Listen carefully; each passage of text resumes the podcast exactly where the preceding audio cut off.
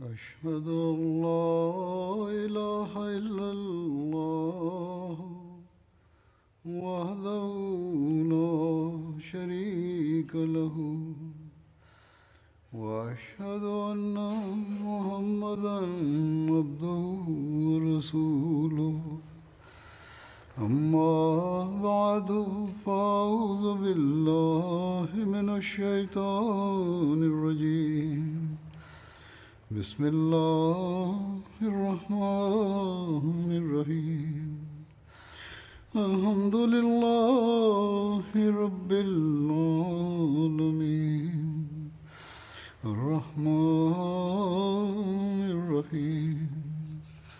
مالك يوم الدين.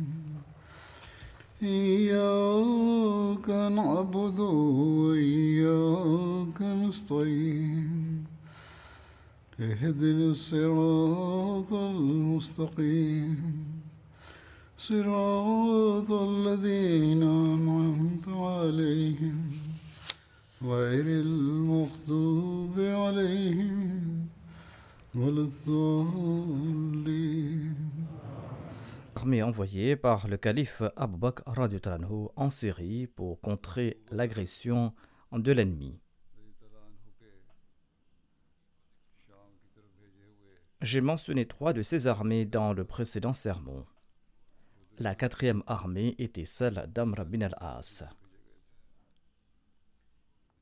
Selon un récit, le calife anhu a envoyé une armée en Syrie sous le commandement d'Amr bin al-As. Avant de se rendre en Syrie, Amr bin al-As était le collecteur de l'aumône dans une région de la tribu Khuza. Walid bin Uqba était le responsable de l'aumône dans l'autre moitié de la région des Khuza. Quand le calife Abu Bakr a décidé d'envoyer différentes armées en Syrie, il souhaitait aussi y inclure Amr bin al-As. Mais en raison des exploits accomplis par Amr bin al-As pour réprimer l'apostasie, le calife Abu Bakr lui a donné le choix de demeurer à Khuza ou de se rendre en Syrie pour renforcer les musulmans. Ainsi, le calife Abu Bakr a écrit à Amr bin al-As. Il lui a dit Ô Abu Abdullah, je souhaite te confier une tâche qui sera meilleure pour toi dans ta vie ici-bas et dans ta vie dans l'au-delà, à moins que tu ne préfères celle qui t'occupe à présent. Dans sa réponse, Amr bin al-As a déclaré Il a déclaré Je suis une des flèches de l'islam. Après Allah, vous êtes celui qui est capable d'envoyer et de réunir toutes ces flèches. Choisissez celle qui est la plus dure, celle qui est la plus terrifiante et celle qui est la meilleure pour l'envoyer vers le danger que vous voyez. C'est-à-dire que je suis prêt à confronter tout danger. Une fois qu'il est arrivé à Médine, le calife Abu Bakr a ordonné à Amr bin al-As de camper à l'extérieur de la ville afin que les hommes se réunissent sous son commandement. Nombre de nobles parmi les Korachites se sont joints à lui. Quand la décision a été prise de l'envoyer en Syrie, le calife Abu Bakr a demandé à Amr bin al-As de se rendre à Médine. Amr bin al-As s'est rendu à Médine et le calife lui a demandé de camper à l'extérieur de la ville afin de réunir ses troupes. Quand Amr bin al-As a décidé de partir en Syrie, le calife Abu Bakr est sorti pour lui souhaiter adieu. Il lui a dit Ô Amr, tu es un très bon conseiller et tu es un fin stratège. Tu es accompagné de nobles et de la crème de ton peuple pour partir à la rencontre de tes frères. Sois toujours bienveillant à leur égard et donne-leur de très bons conseils. Car ton opinion au sujet de la guerre peut être porteuse de bénédictions et de bons résultats. C'est-à-dire, si tu as de bons conseils à offrir, tu ne dois pas te retenir. Amr bin al-As a déclaré ce sera bien pour moi d'être à la hauteur de votre opinion, et ce sera bien pour moi que vous ne vous trompiez pas à mon sujet. Amr bin al-As est parti avec son armée qui comptait entre 6 à 7 000 soldats et dont l'objectif était la Palestine. Amr a préparé un détachement de 1000 combattants sous le commandement d'Abdullah bin Omar et il a envoyé ce détachement en avant-garde contre les Romains. Ce détachement a affronté les Romains et a réduit en mille morceaux leurs forces et a vaincu les Romains. Ce détachement est retourné avec certains prisonniers. Après avoir interrogé ces prisonniers, Amr bin al-As a su que l'armée romaine, sous le commandement de Rouès, souhaitait lancer une attaque surprise contre les musulmans. Amr bin al-As a préparé son armée à la lumière de ces informations. Les musulmans ont pu répliquer à l'attaque des Romains, les contraignant à battre en retraite. Par la suite, ils ont répliqué et ils ont réduit à néant les forces ennemies, les poussant à fuir le champ de bataille. Les forces islamiques les ont poursuivis et des milliers de soldats romains ont été tués. Cette bataille a pris fin sur cette note. Le calife Abbaq était serein après avoir envoyé ses armées. Il avait espoir qu'Allah accordera la victoire aux musulmans contre les Romains grâce à ses armées. La raison étant qu'il se trouvait dans ses armées plus d'un millier de compagnons muhajirin et ansar, des compagnons qui ont fait preuve de la plus grande fidélité en chaque occasion. Ils avaient épaulé le saint prophète Mohammed lui lors des batailles des débuts de l'islam. Parmi eux se trouvaient aussi les combattants de Badr, combattants au sujet desquels le saint prophète Mohammed soit lui avait imploré ainsi son Seigneur. Il avait prié Ô Allah, si aujourd'hui tu détruis ce petit groupe, tu ne seras plus jamais vénéré sur terre. Héraclius, l'empereur de Rome, était en Palestine durant ses jours. Quand il a reçu des nouvelles des préparatifs des musulmans, il a rassemblé les chefs de sa région et il a prononcé des discours enflammants pour les persuader de combattre les musulmans.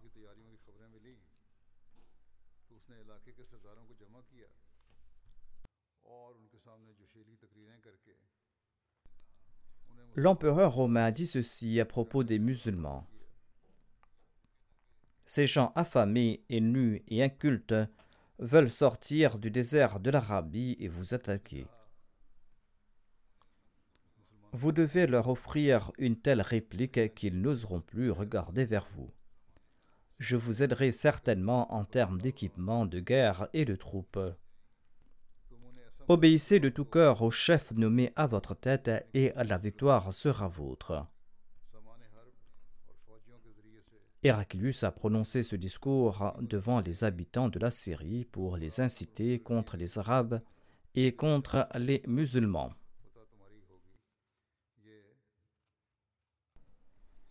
Après avoir incité le peuple de la Palestine contre les musulmans, Héraclius s'est rendu à Damas, et de là il est parti à Homs et à Antioche, où il a prononcé des discours passionnés, comme en Palestine, et il a persuadé les populations locales à combattre les musulmans. En faisant d'Antioche son quartier général, il a commencé à se préparer à combattre les musulmans. Rome avait deux armées en Syrie. L'une se trouvait en Palestine et l'autre à Antioche, et ces deux forces avaient leur centre aux endroits suivants. Une de ces forces se trouvait à Antioche qui était la capitale syrienne au cours de l'Empire romain. La deuxième armée romaine était à Kinisrin, à la frontière de la Syrie, face à la Perse au nord-ouest.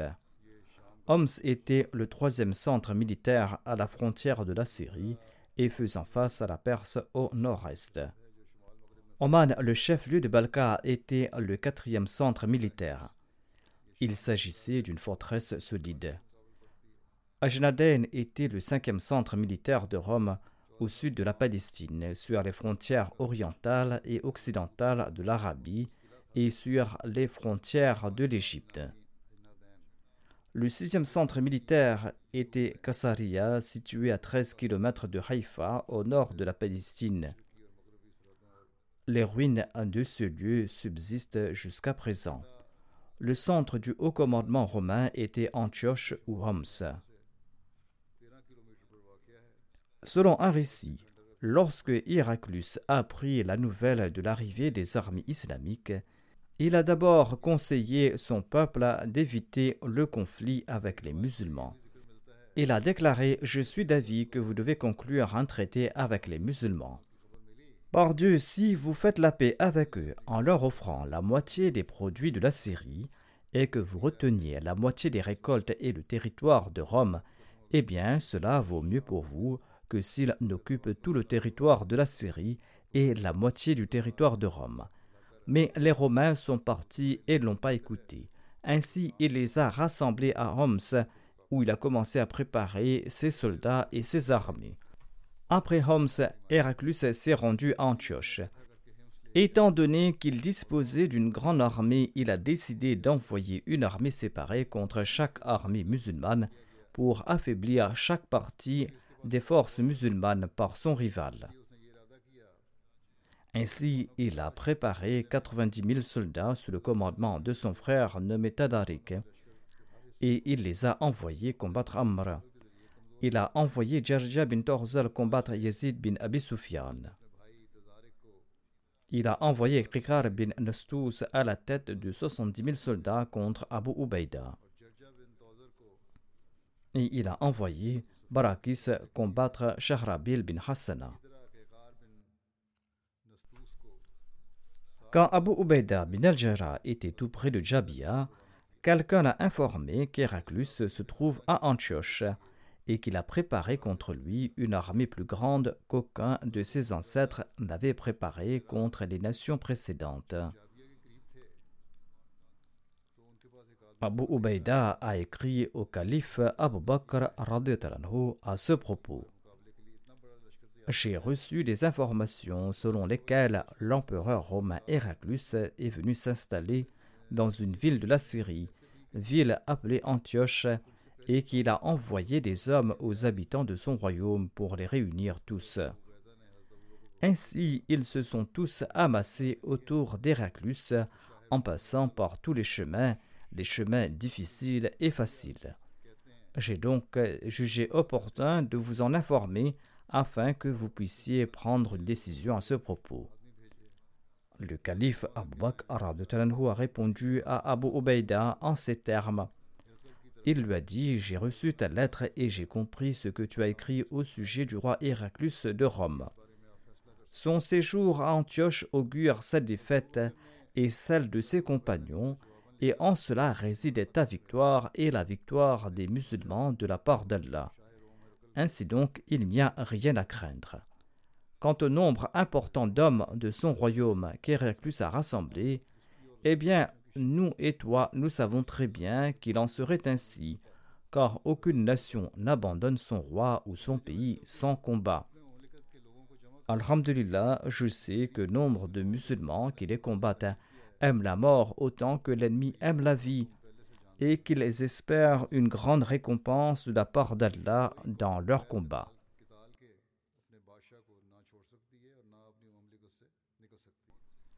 Ces musulmans aiment davantage le djihad dans la voie d'Allah et Allah lui-même plus que les ennemis aiment les femmes vierges et les objets de valeur.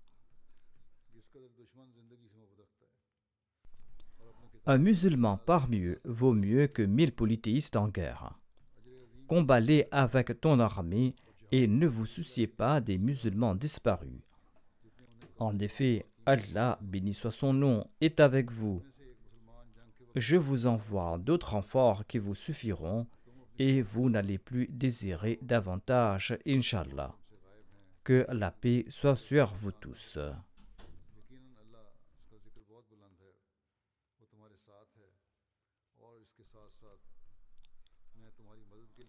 Amr bin al-As a écrit au calife Abu Bakr à la même époque. Le calife Abu Bakr lui a répondu en disant J'ai reçu ta lettre dans laquelle tu as mentionné le rassemblement de l'armée romaine. N'oublie pas qu'Allah ne nous a pas accordé la victoire en compagnie de son prophète en raison de notre nombre important. Quand nous nous battions aux côtés de l'envoyé d'Allah, nous ne disposions que de deux chevaux, et nous montions à tour de rôle les chameaux dont nous disposions. Le jour d'Uhud, nous avons combattu aux côtés du saint prophète, paix et nous ne disposions que d'un seul cheval, cheval qu'utilisait le saint prophète Mohammed, paix soit lui. Mais en dépit de cela, Allah nous a accordé la victoire sur l'ennemi et Allah nous a aidés. Ô Amr, n'oublie pas que le plus obéissant à Allah est celui qui est le plus le péché obéis à Allah et ordonne à tes compagnons de l'obéir. Yazid bin Abi Sufyan a également envoyé une lettre au calife Abu Bakr lui demandant de l'aide en raison de la situation là-bas en Syrie. Le calife Abu Bakr lui a répondu Lance l'attaque avec tes compagnons lors des combats. Allah ne va pas vous déshonorer. Allah nous a informé que par l'ordre d'Allah, un petit groupe l'emporte sur un grand groupe. Et pourtant, je vous envoie une multitude de combattants pour vous aider jusqu'à ce que cela vous suffise et jusqu'à ce que vous n'ayez plus besoin de plus. Inch'Allah. Que la paix soit sur vous tous. Signé par le calife Abu le calife a confié cette lettre à Abdullah bin Kurd pour le transmettre à Yazid. Abdullah a apporté la missive à Yazid et les musulmans étaient très heureux d'entendre son message. Ensuite, le calife Abu Bakr a appelé Hashim bin Utba et il lui a dit ceci Hashim, en effet, tu as la chance d'être de ceux qui aident l'Ummah dans le djihad contre ses ennemis et contre les polythéistes. Tu jouis de la confiance du dirigeant en raison de tes vertus, en raison de tes avis judicieux et en raison de ta chasteté et de ta capacité au combat. En effet, le calife Abbaq Bakr préparait une armée sous le commandement de Hashim.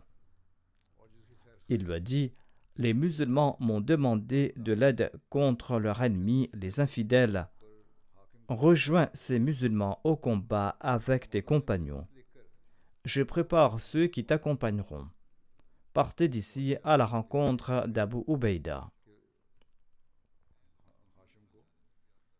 Par la suite, le calife Abu Bakr s'est tenu dans l'assistance et il a loué Allah et après cela, il a déclaré Certains de vos frères musulmans sont saufs, et certains ont été blessés, et certains ont été défendus et soignés. Allah a insufflé la peur des musulmans dans le cœur des ennemis, et ces ennemis se sont réfugiés dans leurs forteresses et ils ont fermé leurs portes.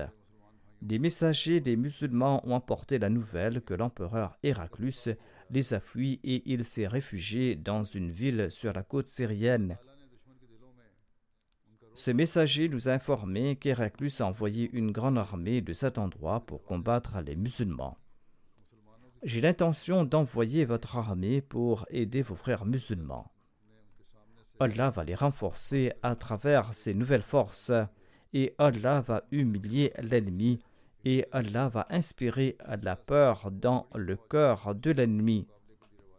Qu'Allah vous accorde sa miséricorde. Préparez-vous à partir avec Hashim bin Utba et espérez la récompense et le bien de la part d'Allah le Tout-Puissant.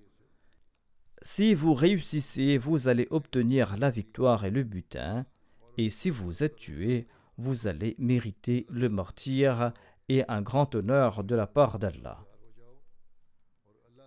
Ensuite, le calife Abu Bakr est rentré chez lui et les gens ont commencé à se rassembler autour de Hashim bin Utba, jusqu'à ce que leur nombre augmente. Quand ils étaient un millier, le calife Abu Bakr leur a ordonné de partir. Hashim a salué le calife et il lui a dit au revoir. Le calife Abu Bakr lui a dit Ô Hashim, nous profitions des conseils et des avis judicieux des aînés, et nous comptions sur la patience et la force et le courage des jeunes. Allah a rassemblé toutes ces qualités en toi.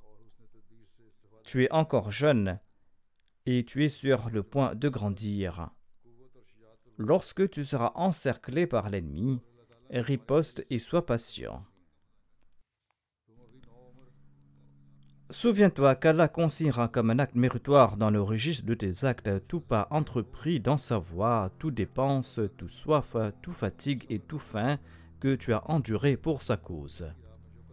Allah ne laisse pas partir à la perdition la récompense de ceux qui font le bien. Hashim a répondu Si Allah souhaite mon bien-être, je suivrai ses consignes. C'est Allah qui donne la force et la puissance, et j'espère que si je ne suis pas tué, je combattrai encore et encore. Il a ajouté J'espère les combattre encore et encore si je n'ai pas été tué. Selon un autre récit, il aurait déclaré Je souhaite être tué encore et encore. Il existe ainsi deux récits à propos de ces déclarations. Saad bin Abi Waqas, l'oncle de Hashim, lui a dit ceci Ô mon neveu, chacun de tes coups de lance et chacun de tes frappes doivent être pour le plaisir d'Allah. Sache que tu quitteras ce monde très bientôt, et bientôt tu retourneras vers Allah l'exalté. Et de ce monde jusqu'à l'au-delà, tu marcheras sur la vérité où tu seras accompagné des bonnes œuvres que tu auras accomplies. Hashim a déclaré Ô mon cher oncle, soyez sans crainte à ce propos. Si mon séjour et mon voyage, si mon mouvement du matin et mon mouvement du soir, si mes luttes et mes combats, et si le fait de blesser avec ma lance et de frapper avec mon épée sont autant d'actions accomplies par ostentation, eh bien en ce cas je serai parmi les perdants.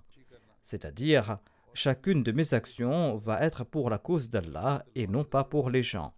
Ensuite, il a quitté le calife Abu Bakr et il a suivi le chemin d'Abu Ubaida jusqu'à ce qu'il le rencontre. Et les musulmans étaient contents de son arrivée et ils se sont annoncés la bonne nouvelle de sa venue.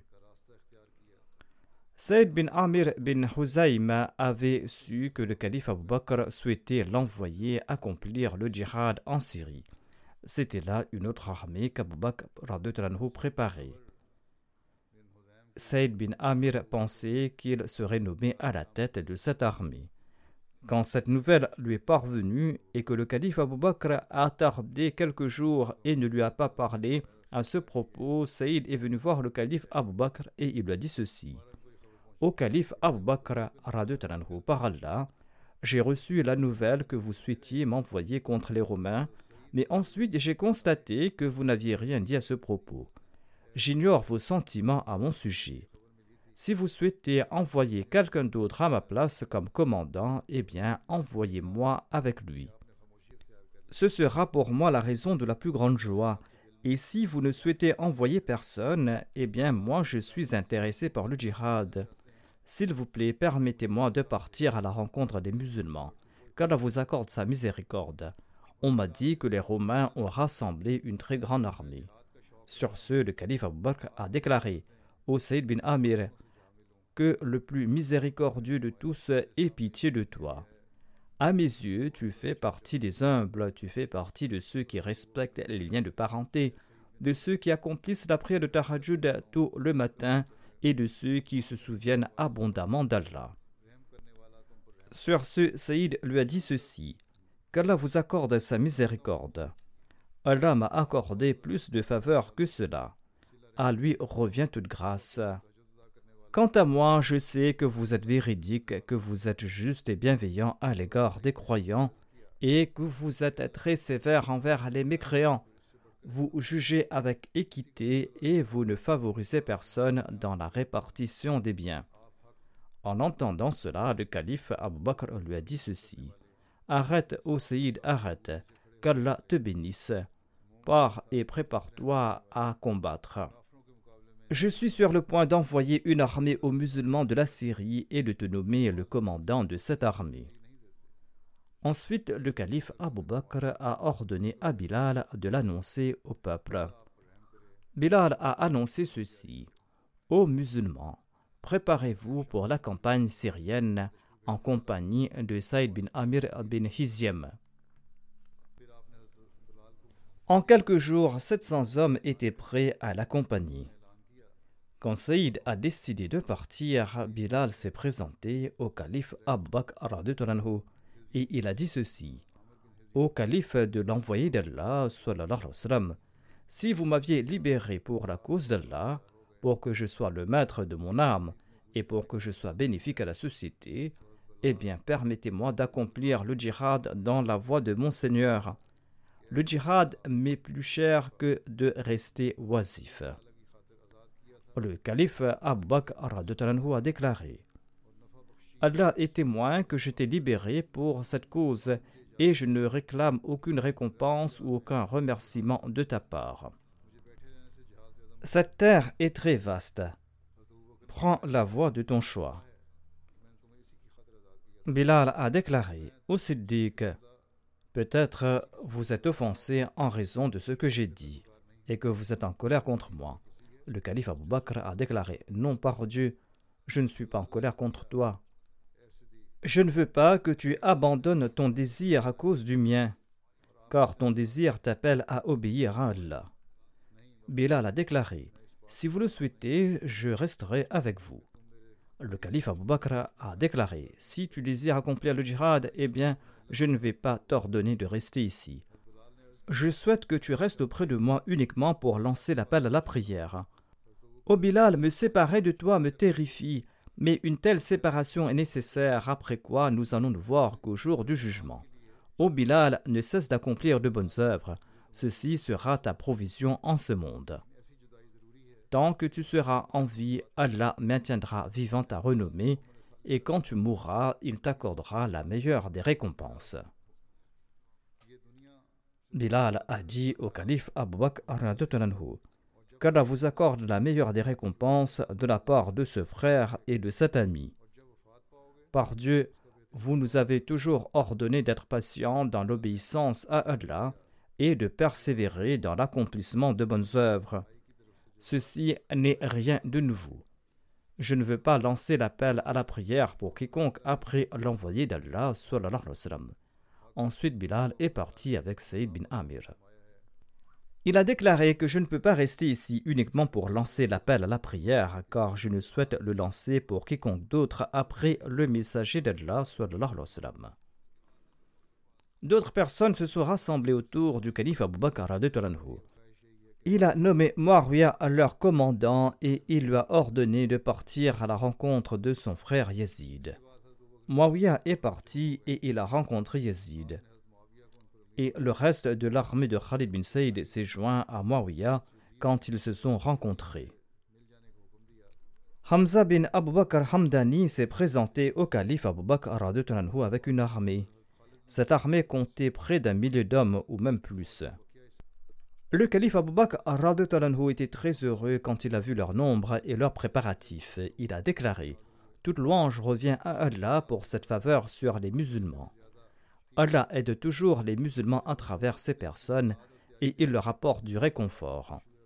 Il renforce par ce moyen les musulmans et il brise l'échine de leurs ennemis.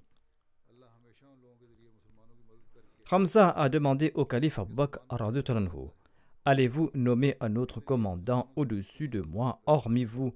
Le calife Abu Bakr a répondu Oui, j'ai nommé trois émirs, trois commandants, et tu pourras te joindre à celui de ton choix. Quand Hamza a rencontré les musulmans, il leur a demandé lequel de ses commandants était le meilleur et le plus proche du saint prophète Mohammed lui. On lui a dit qu'Abu Ubaida bin al répondait à ces critères. Sur ce, Hamza s'est joint à lui. C'est là aussi une expression d'amour de ces personnes à l'égard de l'envoyé d'Allah. Il souhaitait demeurer avec ceux qui étaient le plus proches du prophète d'Allah. Les détachements des combattants n'ont cessé de venir à Médine et le calife Abu Bakr les envoyait en expédition.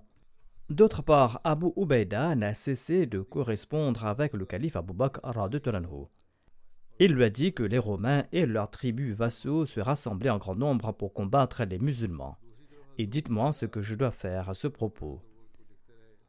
Suite aux lettres successives d'Abu Ubaida, le calife Abu Bakr a décidé d'envoyer Khalid bin Walid en Syrie. Abu Bakr a déclaré Je jure par Allah, je ferai oublier aux Romains leur chuchotement maléfique à travers Khalid bin Walid. Khalid était en Irak au moment où le calife Abu Bakr lui a ordonné de se rendre en Syrie et de prendre le commandement des forces islamiques là-bas. Le calife Abu Bakr a écrit ceci à Abu Ubaida J'ai confié le commandement de la guerre contre les ennemis en Syrie à Khalid bin Walid. Ne te pose pas à lui, écoute-le et obéis à ses ordres. Je ne l'ai pas nommé au-dessus de toi parce que tu n'es pas meilleur que lui à mes yeux. Mais à mon avis, tu ne possèdes pas les compétences au combat qui sont les siens. Qu'Allah nous accorde à tous le bien. Que la paix soit sur toi. Voici le récit du départ de Khalid bin Walid d'Irak vers la Syrie. Selon les différents récits, quand il a reçu la lettre du calife Abu Bakr, eh bien, Khalid est parti en Syrie avec 800, 600, 500, voire jusqu'à 9000 ou 6000 soldats.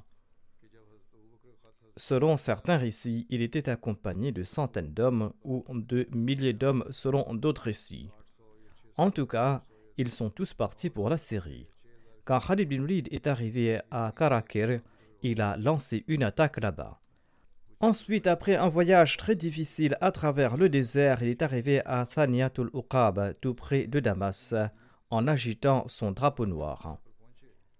On dit qu'il s'agissait du drapeau de l'envoyé d'Allah, dont le nom était Uqab. La gorge dans laquelle il est arrivé est également connue sous le nom de Thaniatul Uqab, et ce en raison de ce drapeau. Par la suite, Khalid bin Walid a campé environ un mille de la porte de Damas.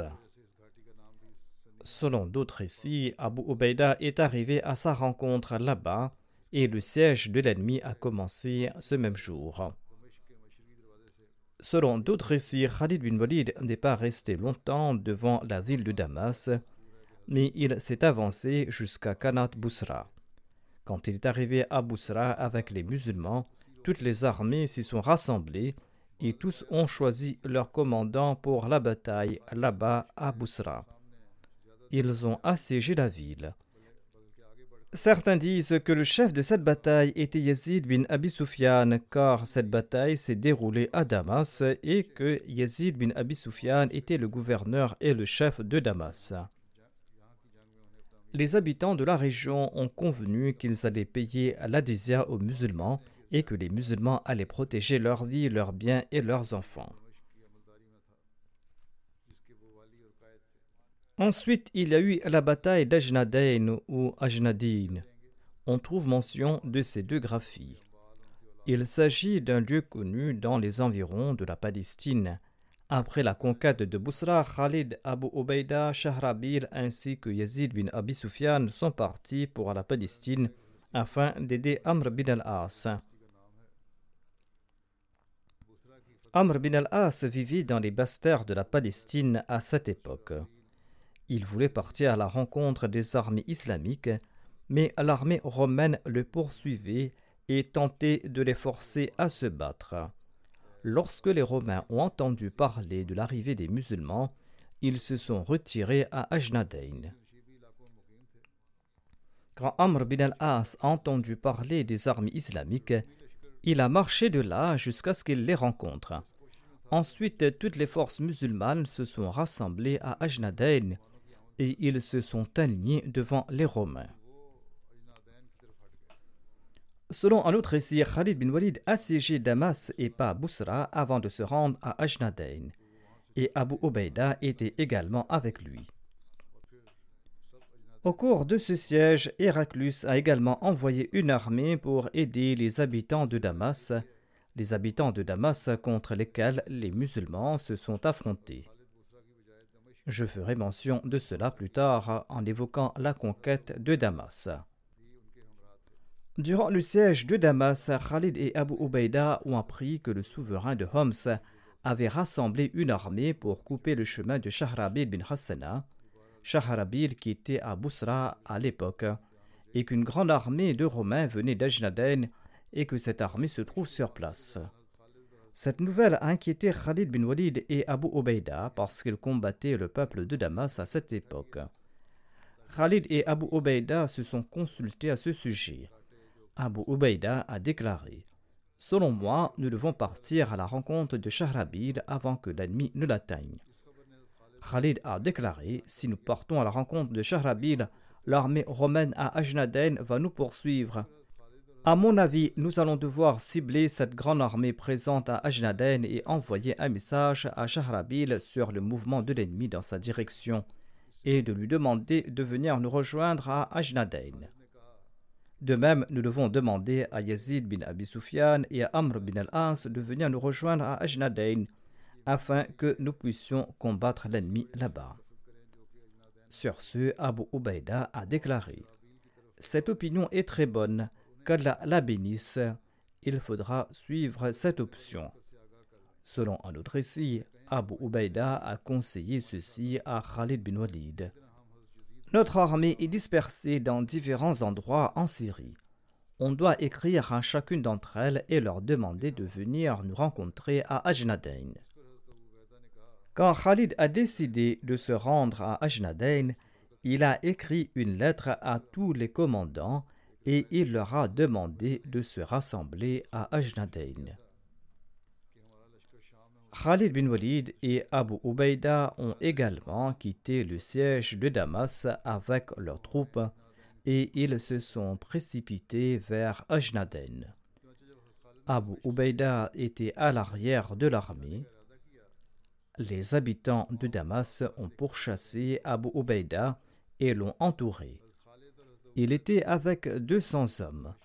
En fait, il s'agissait d'une caravane composée de femmes et d'enfants et de biens. Selon un récit, il y avait mille cavaliers pour garder cette caravane et la protéger. En tout cas, les habitants de Damas étaient en grand nombre. Abu Ubaida s'est battu férocement contre ses attaquants. Lorsque la nouvelle est parvenue à Khalid bin Walid, qui était à l'avant de l'armée avec la cavalerie, il est retourné avec ceux qui étaient avec lui. Ensuite, la cavalerie a chargé les Romains et les a repoussés à trois mille, les uns tombant sur les autres jusqu'à ce qu'ils entrent de nouveau à Damas. D'autre part, l'armée romaine stationnée à Ajnadain a envoyé une lettre à leur deuxième armée et lui a ordonné de se rendre à Ajnadain. Cette armée de Romains se dirigeait vers Bousra avec l'intention d'attaquer Shahrabil.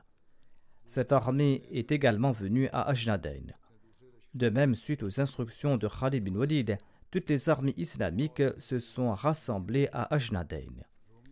Le général romain voulait renvoyer les musulmans en Arabie avec des biens, car à l'instar des Iraniens, il pensait que les Arabes étaient des gens affamés et nus qui étaient sortis de leur pauvre pays pour piller les autres. Il ne pouvait pas attribuer un but élevé à ces Arabes qui des siècles durant étaient non civilisés, qui étaient des ignorants, pauvres et démunis, et vivant dans le désert. Ainsi, il a fait l'offre suivante à Khalid, que si lui et son armée quittaient la Syrie, chaque soldat allait recevoir un turban, une paire de vêtements et un dinar d'or. Le commandant de l'armée va recevoir dix paires de vêtements et cent dinars d'or. Le calife, quant à lui, recevra cent paires de vêtements et mille dinars. Le général romain disait qu'il s'agit de brigands et de voleurs et qu'il faut leur offrir ses biens pour s'en débarrasser. Quand Khalid a entendu cette proposition, il l'a rejetée avec un grand mépris. Et il a dit en des mots très durs Ô Romains, nous rejetons votre charité avec mépris, car bientôt nous serons les maîtres de vos richesses, de vos familles et de vos personnes. Quand les deux armées se sont rapprochées, l'un des chefs des Romains a appelé un arabe qui n'était pas musulman il lui a dit ceci Pénètre dans les rangs des musulmans, passe-y une nuit et un jour et apporte-moi des informations à leur propos. Cet arabe est parti et il est entré dans les rangs des musulmans. Étant un arabe, personne ne le considérait comme un étranger. Il a passé un jour et une nuit parmi les musulmans. De retour, le chef romain lui a demandé des nouvelles. Cet arabe a répondu Si tu me demandes des nouvelles à leur propos, eh bien sache que ces gens-là adorent Dieu la nuit et ils chevauchent durant la journée. Même si le fils de leur roi commet un vol, il lui coupe la main, et s'il commet un adultère, il le lapide, afin de maintenir la justice. Le chef romain lui a dit ceci si tu me dis la vérité, il vaut mieux se cacher sous terre que de les combattre à la surface. Je veux qu'Allah me donne assez de grâce pour nous laisser à notre situation, ni qu'il m'aide contre eux, ni qu'il ne les aide contre moi. Ceci est tiré du recueil de Tabari. Le lendemain matin, les belligérants se sont rapprochés. Khalid est sorti et il a organisé son armée. Il marchait parmi les troupes pour les encourager à mener le djihad, et il ne s'arrêtait à aucun endroit, et il ordonnait aux femmes musulmanes de rester fermes et de se tenir derrière les troupes.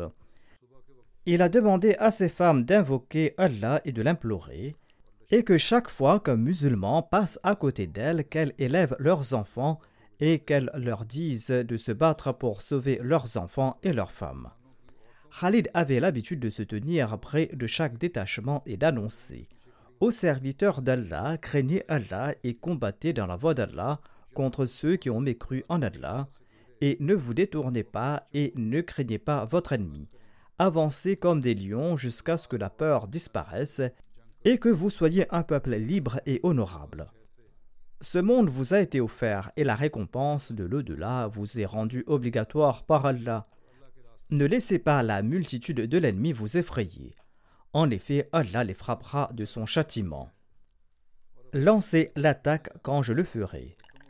Après cela, il y a eu un combat acharné entre les deux armées. Saïd bin Zayd, quant à lui, a inspiré les musulmans en leur conseillant ceci. Ô gens, souvenez-vous de votre mort et ne fouillez pas la bataille pour mériter l'enfer. Ô gardiens de la religion et récitants du Coran, soyez patients.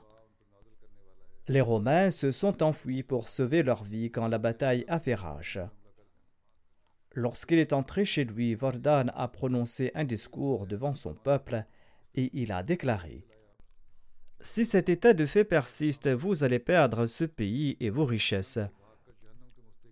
Mieux encore, lavez la rouille de vos cœurs la pensée n'a même pas traversé nos cœurs que ces bergers et ces arabes esclaves nus et affamés allaient nous combattre. La famine et la chasseresse les ont poussés vers nous, et maintenant ils sont venus ici et ils ont mangé des fruits, ils ont mangé du pain, de la farine de blé à la place de l'orge, ils ont consommé du miel à la place du vinaigre, et ils se délectent de figues, de raisins et d'autres friandises.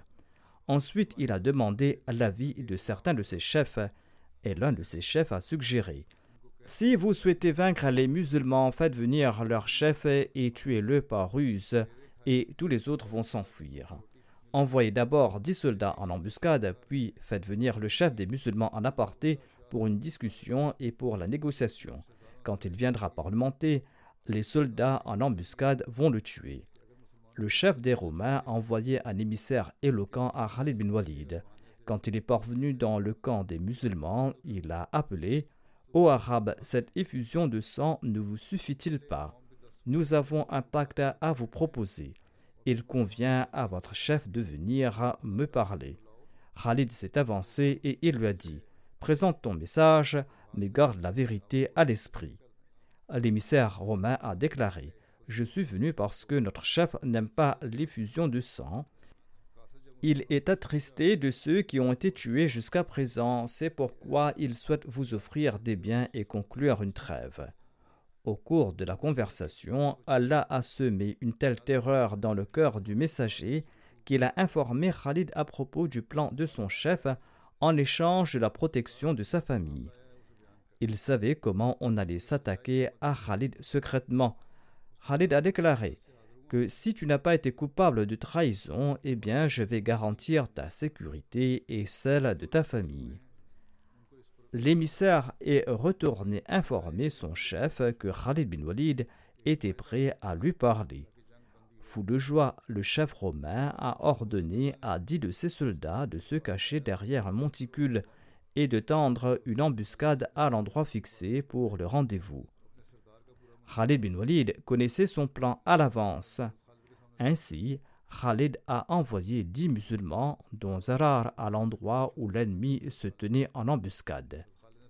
Les musulmans sont arrivés sur place à l'endroit et ils ont tué les soldats ennemis qui se tenaient en embuscade et ils ont pris leur place.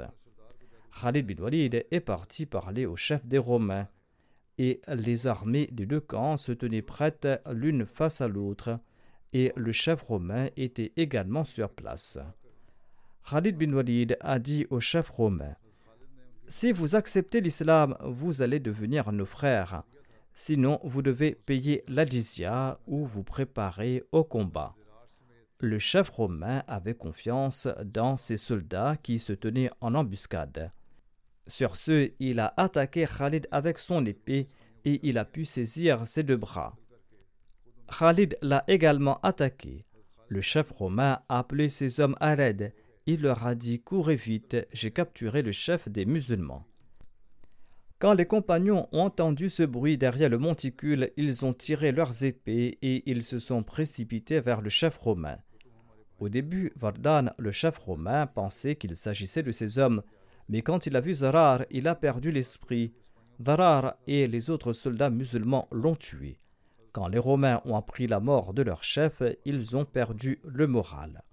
Par la suite, les deux belligérants se sont attaqués et la bataille a éclaté. Un autre chef des Romains a vu la férocité des musulmans lors de la bataille et il a dit aux siens Attachez sur ma tête un chiffon. Ils lui en ont demandé la raison. Il a déclaré Ce jour-là est un très mauvais jour et je ne veux pas le voir. Je n'ai jamais vu de journée aussi dure. Le narrateur relate que lorsque les musulmans l'ont décapité, il était enveloppé dans ce tissu. Le nombre de Romains était d'environ 100 000 au cours de cette bataille. Le nombre de soldats musulmans était de 30 000 ou de 35 000 selon un autre récit. 3 000 soldats romains ont été tués lors de cette bataille et leur armée a été vaincue et a été contrainte de se réfugier dans d'autres villes. Après la victoire d'Ajnadain, Khalid bin Walid a transmis la bonne nouvelle au calife Abu Bakr Il lui a dit dans sa lettre que, que la paix soit sur vous. Je vous informe qu'il y a eu une bataille entre nous et les polythéistes. Les polythéistes qui avaient rassemblé une armée plus grande que la nôtre à Ajnadain. Ils tenaient leur croix et portaient leurs livres, et ils ont juré par Dieu qu'ils ne partiraient pas sans nous détruire ou sans nous chasser de leur ville. Nous avions une foi ferme en Allah, ensuite nous les avons frappés avec nos lances, et nous avons sorti nos épées, et nous avons frappé l'ennemi avec elles aussi longtemps qu'il faut pour qu'un chameau soit abattu. Allah a fait descendre son aide et il a accompli sa promesse, et il a vaincu les mécréants, et nous les avons tués tous, nous les avons tués sur les chemins larges, dans toutes les vallées et dans tous les lieux bas. Toutes les louanges sont dues à Allah pour avoir accordé la victoire à sa religion. Toutes les louanges appartiennent à Allah qui a humilié son ennemi et qui a bien traité ses amis. Le calife Abu Bakr était en train de vivre ses derniers moments lorsqu'on lui a lu cette lettre. Il était très satisfait de cette victoire et il a déclaré Louange à Allah. Toutes les louanges sont dues à Allah qui a aidé les musulmans et qui m'a ainsi réconforté. Il y a de l'incertitude quant au moment où la bataille d'Ejnadain a eu lieu. Selon certains récits, cette bataille a eu lieu à l'époque du calife Omar Radutalanhu. Il existe différents récits sur la date de cette bataille. Selon certains récits, cette bataille aurait eu lieu 24 jours ou 20 jours ou 34 jours avant le décès du calife Abu Bakr en l'an 13 de l'Égypte. Selon certains historiens, cette bataille aurait eu lieu à l'époque du calife Omar au cours de l'an 15 de l'Égypte. Cependant, selon nos chercheurs, il semble plus plausible qu'il y ait eu deux batailles à Ajnadain. La première bataille aurait eu lieu au cours du califat d'Abu Bakr et la deuxième bataille a eu lieu au cours du règne du calife Omar Talanhu, car certains livres d'histoire présentent des forces islamiques différentes dans ces deux cas. Le commandant de la bataille en l'an 13 de l'Égypte était Khalid bin Walid et le commandant de la bataille en l'an 15 de l'Égypte était Amr bin al-As. En tout cas, Allah c'est le mieux. Je mentionnerai les détails sur la conquête de Damas, Inshallah, à l'avenir.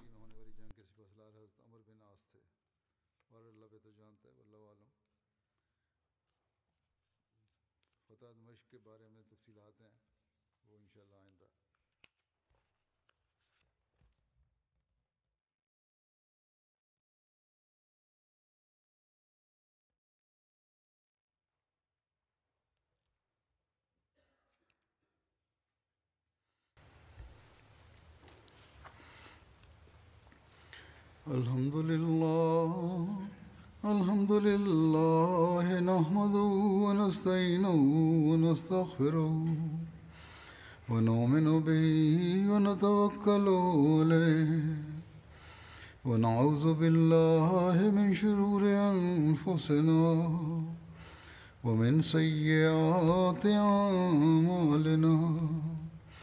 من يهده الله فلا مضل له ومن يضلل فلا هادي له. ونشهد أن لا إله إلا الله. ونشهد أن محمدا عبده ورسوله. عباد الله رحمكم الله.